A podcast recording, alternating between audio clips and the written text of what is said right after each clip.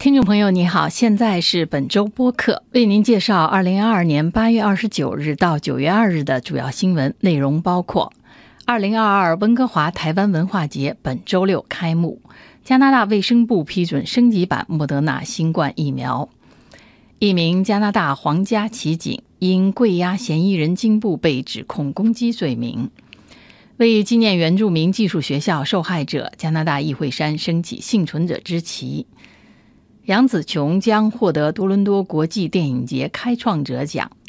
加拿大正式就美国软木关税提出投诉。安大略省不再要求新冠检测呈阳性的人隔离五天。下面请听详细内容。一年一度的温哥华台湾文化节将在本周六九月三日到下周一九月五日举行。而在上周末，多伦多的台湾文化节刚刚闭幕。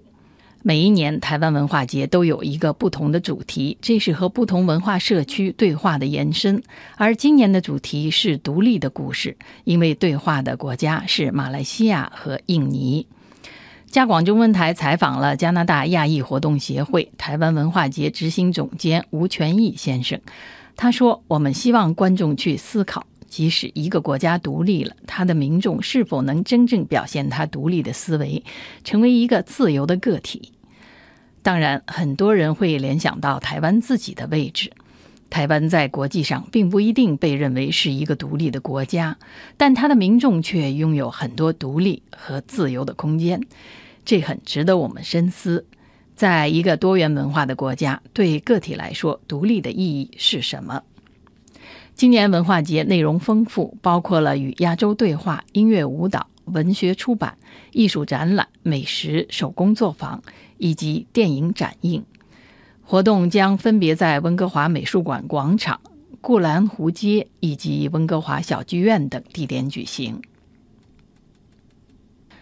加拿大卫生部正式批准莫德纳二价新冠疫苗用于十八岁及以上人群，这是迄今为止在加拿大投入使用的第一种同时针对新冠病毒原始株和奥密克戎变体的二价疫苗，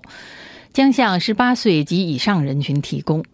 但是，加拿大免疫顾问委员会建议，免疫系统有问题的十二岁到十七岁群体和高风险人群也应接种。加拿大卫生部星期四九月一日发布的公告说，虽然这种疫苗是针对奥密克戎变体 BA 一设计的，但是临床试验显示，它也能引起更强的对 BA 四和 BA 五的免疫反应。第二剂加强针改打升级版二价疫苗，可获得更好的对这两种新变体的免疫效果。目前在加拿大，BA 四和 BA 五变体的传播更广泛。第一批七十八万剂莫德纳二价疫苗将于本周五到达，下星期开始分发到各省，还有一千零五十万剂将在九月底以前到达。莫德纳和瑞辉都研发了针对奥密克戎 BA 四和 BA 五的疫苗，两个公司都将在未来一两个星期内向加拿大卫生部提交投入使用的申请。一名加拿大皇家骑警被正式指控攻击他人的罪名，因为他在逮捕一名嫌疑人时用膝盖压住对方颈部。这个名叫格雷恩的警官在曼尼托巴省工作。二零一九年八月一日，在温尼伯国际机场，四十四岁的拉素伊克在酒醉状态下打了一个路人和一个警察。格雷恩和同事接到报警后前去处理。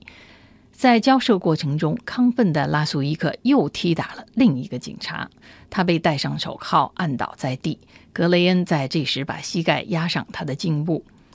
拉苏伊克不断喊叫，说自己无法呼吸，但格雷恩不以为意，并没有调整自己的姿势或力度。在拉苏伊克的父亲拍下的视频中，可以听到一名警官回答说：“你正在呼吸，你在说话的时候就在呼吸。”拉苏伊克被指控数项攻击他人的罪名。两年后，这段视频在法庭审理此案时被作为证据披露出来。加拿大皇家骑警当时在曼尼托巴省的负责人麦克拉奇说：“警方高层直到那时才得知此事，遂向独立调查办公室报告。”格雷恩将于九月二十六日在曼尼托巴省法院出庭。拉苏伊克承认了两项攻击罪名，被裁定另一项攻击罪名，他获得有条件释放，需在监督下守行为一年。星期一，八月二十九日，在渥太华议会山，加拿大政府升起一面幸存者之旗，以纪念所有被迫离家去上寄宿学校的原住民。加拿大总理特鲁多。原住民事务部长米勒等官员和来自全国各地的原住民代表出席了升旗仪式。特鲁多说：“原住民寄宿学校是加拿大历史上可耻的一页。这面旗帜是记忆的表达，是对幸存者和所有受到原住民寄宿学校体制影响的人的敬意。”这面杏黄色的旗上用白色画了一个家庭，他们下方的种子代表那些没有回家的孩子的灵魂。原住民学校的幸存者参与了图案的设计。出席升旗仪式的原住民代表阿坎德说：“现在加拿大全国还在世的寄宿学校幸存者人数不到三万。他呼吁加拿大人去结识他们，以便更好的了解这段历史。幸存者之旗将在一回山飘扬到二零二四年，然后有关方面将决定升旗的永久性地点。”今年的多伦多国际电影节将在其致敬奖项中新增一项开创者奖，著名马来西亚华人影星杨紫琼将成为第一个获奖者。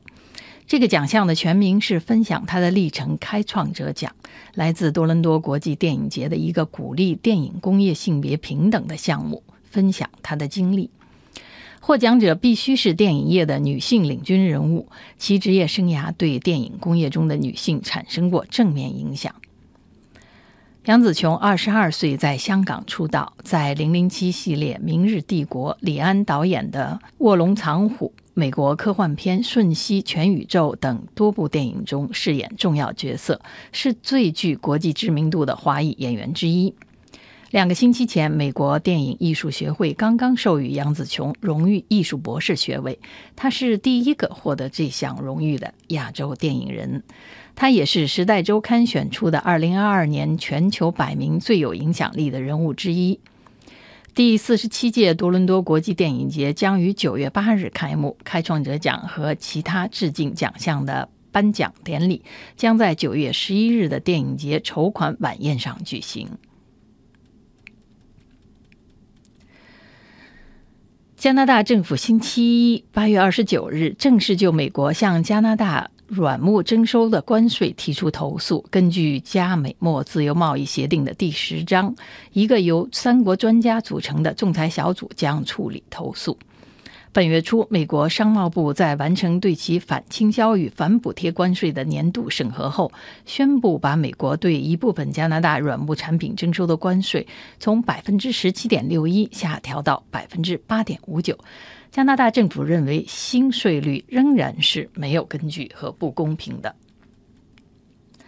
加拿大国际贸易部长伍凤仪说：“美国对加拿大软木产品征收高额关税，伤害的不仅是加拿大企业和工人，还有已经在高通胀压力下的美国消费者。”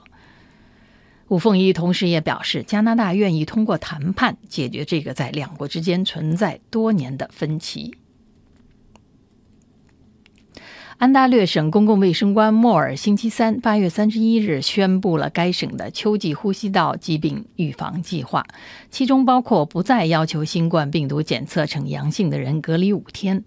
另外，六个月前接受新冠疫苗接种的五到十一岁儿童，从明天起可以预约加强针。莫尔说，新冠疫情目前已经脱离危机阶段，变成一种需要长期控制的传染病。病毒并没有离去，随着天气转凉后，室内活动增加，感染者也会增加。但是，省政府将逐渐把专门针对新冠病毒的防疫规定转为预防所有病毒的规定。根据新规定，感染新冠病毒或其他呼吸道病毒的人，如果在二十四小时内症状减轻，就可以正常上班或上学。但如果出现发烧症状，就必须待在家里，直到体温恢复正常。另外，感染者从出现症状起的十天内，在公共场所必须戴口罩，同时避免去养老院等高风险场所。莫尔说，这将会减少所有呼吸道疾病的传染。秋季到来，他要求安省公众做到三点：在觉得有必要时继续戴口罩，及时接种疫苗，生病时待在家里。以上是本周主要新闻，谢谢您的收听。